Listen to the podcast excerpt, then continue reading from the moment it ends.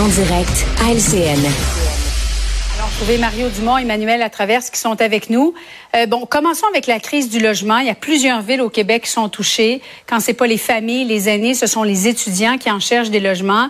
Et depuis les dernières années, on appréhende de plus en plus les 1er juillet. Jumelé à ça, il y a la hausse des taux d'intérêt, l'explosion du coût des matériaux de construction, la pénurie de main-d'œuvre, les mises en chantier qui sont en chute libre partout à travers le Québec. Mario, euh, comment Québec peut-il régler, selon toi, la crise euh, du logement à court, moyen terme? Ben, pour le 1er juillet de cette année, oubliez ça. On va le régler avec des, des, des, plasters, essayer d'aider les gens à trouver les derniers logements restants. Ça va être des solutions d'urgence de ce genre-là. Euh, même le temps de changer les plans, les zonages des municipalités, mettre en place des programmes. si on décidait, on travaille sérieusement, Serait-on capable même d'avoir des nouvelles constructions prêtes pour le 1er juillet 2024? J'en doute fort. C'est pour ça qu'il faut surtout ces manches au plus vite. Là, on a un vrai problème qui interpelle les trois niveaux de gouvernement, Québec euh, euh, autant que Ottawa, autant que les municipalités là, qui sont les mhm. premières, dont les constructeurs se plaignent que c'est compliqué de travailler avec les municipalités, d'avoir les permis. Alors c'est tout ça qui est à repenser parce que le, le problème en est devenu un vraiment majeur de, de manque criant de logement et c'est plus un problème.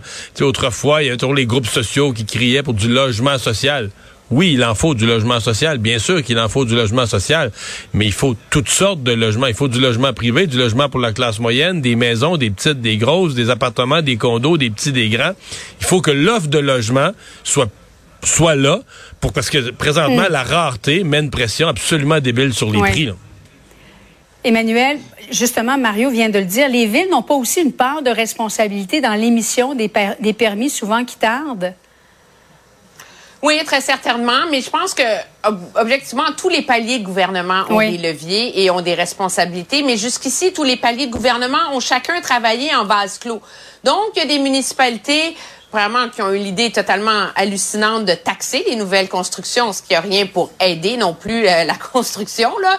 Il y a d'autres qui simplifient euh, l'obtention des permis.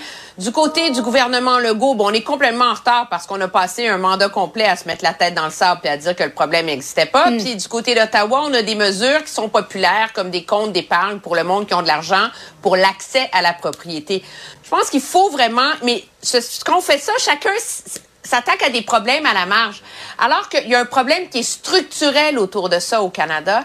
Et pour s'y attaquer, il va falloir que tous les paliers de gouvernement travaillent ensemble et qu'on a un débat où quelqu'un où on ose ébranler un peu les colonnes du temple. Je vous donne l'exemple de Pierre Poilievre qui en fait son cheval de bataille sur toutes les tribunes qui dit qu'il faut changer les programmes d'infrastructure à Ottawa et que dorénavant, il n'y ait pas d'argent pour des programmes d'infrastructure si l'idée de plans d'aménagement, de plans de construction de logements viennent pas avec. Donc, pas d'argent mhm. pour le REM s'il n'y a pas les plans pour la construction de nouveaux quartiers résidentiels, de nouvelles habitations autour.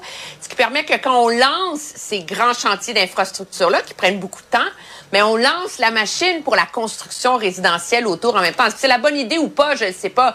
Mais au moins, ça a la vertu d'essayer d'amener une nouvelle façon de voir le problème. Je pense que c'est de ça dont on a besoin. Voie de contournement à lac mégantic. Alors, Transport Canada qui va de l'avant avec l'expropriation de 43 propriétaires. Pourtant, le nouveau tracé est loin de faire l'unanimité. Et le problème, dans le fond, Mario, là, c'est peut-être pas le train qui passe au centre-ville qui est dangereux, mais plutôt la négligence autour de l'entretien des rails, euh, négligence aussi entourant la compagnie de train MMA. Hmm. Ouais, mais les gens de lac mégantic veulent plus que le train passe dans le centre de leur ville. La mairesse reste ferme là-dessus. Elle a l'appui d'une majorité de sa population. C'est vraiment dans les deux municipalités voisines, notamment à Frontenac, qu'il y a une opposition. Moi, je veux dire, ça me déchire le cœur parce qu'on revit cette tragédie-là. Et puis là, on la revit avec une division de la population. Moi, dans mon esprit, il y a quelques composantes. D'abord, c'est bien trop long, là. Je veux dire, euh, tu sais, il faut battre le fer quand il est chaud, il faut agir quand c'est le temps. Euh, dix ans plus tard, on est encore là. Les gouvernements se sont traînés les pieds, euh, lamentablement. Mm. Puis je comprends ceux qui s'y opposent. Là, j'ai vu ce que ça fait, j'ai vu les descriptifs, ce que ça fait sur leur terrain, les terres agricoles. C'est quelque chose de passer une voie ferrée à un tout nouvel emploi. Ça, en droit, ça a des conséquences, ça a des conséquences sur des sources d'eau. Il y a des gens qui en vivent des conséquences. Mais bon, là, à un certain point, la décision est prise, euh, il faut le faire. On dit qu'on va compenser les gens, mais je sais pas. On a l'impression que le gouvernement fédéral, tu sais, la notion de, l'image de tour d'ivoire, d'être loin des gens, qui peuvent pas avoir de réponse, de réponse à leurs questions. C'est une expropriation? Oui, mais c'est c'est le c'est le problème d'un dossier d'une part qui a trop traîné en hmm. longueur, et c'est le problème d'un dossier où il n'y aura jamais un consensus. S'il y avait un consensus autour de quoi faire pour sortir la voie ferrée de, de une voie de contournement qui ferait l'affaire de tout le monde, on l'aurait déjà trouvé. Et donc, à un moment donné, il y avait quand même, je crois, c'est cruel à dire, mais un pacte qui a été fait entre le gouvernement fédéral et les victimes de cette tragédie innommable qu'il y aurait une voie de contournement. Et à un moment donné, ça prend un ministre qui prend une décision. Parce que sinon, on serait, on va encore être en train d'en parler dans dix ans, Julie. Et c'est déchirant, c'est cruel. Puis je pense que c'est d'autant plus déchirant, comme dit Mario, que les ministres précédents ont trop laissé traîner ça. Et donc, ont pas su saisir le, battre le fer pendant qu'il était chaud. Là. Ça va faire dix ans, là, dans, dans les prochains jours. Mario, le ministre de la Sécurité publique au fédéral, Marco Mendicino, qui a encore une fois été rabroué aujourd'hui, il doit avoir hâte que la semaine se termine.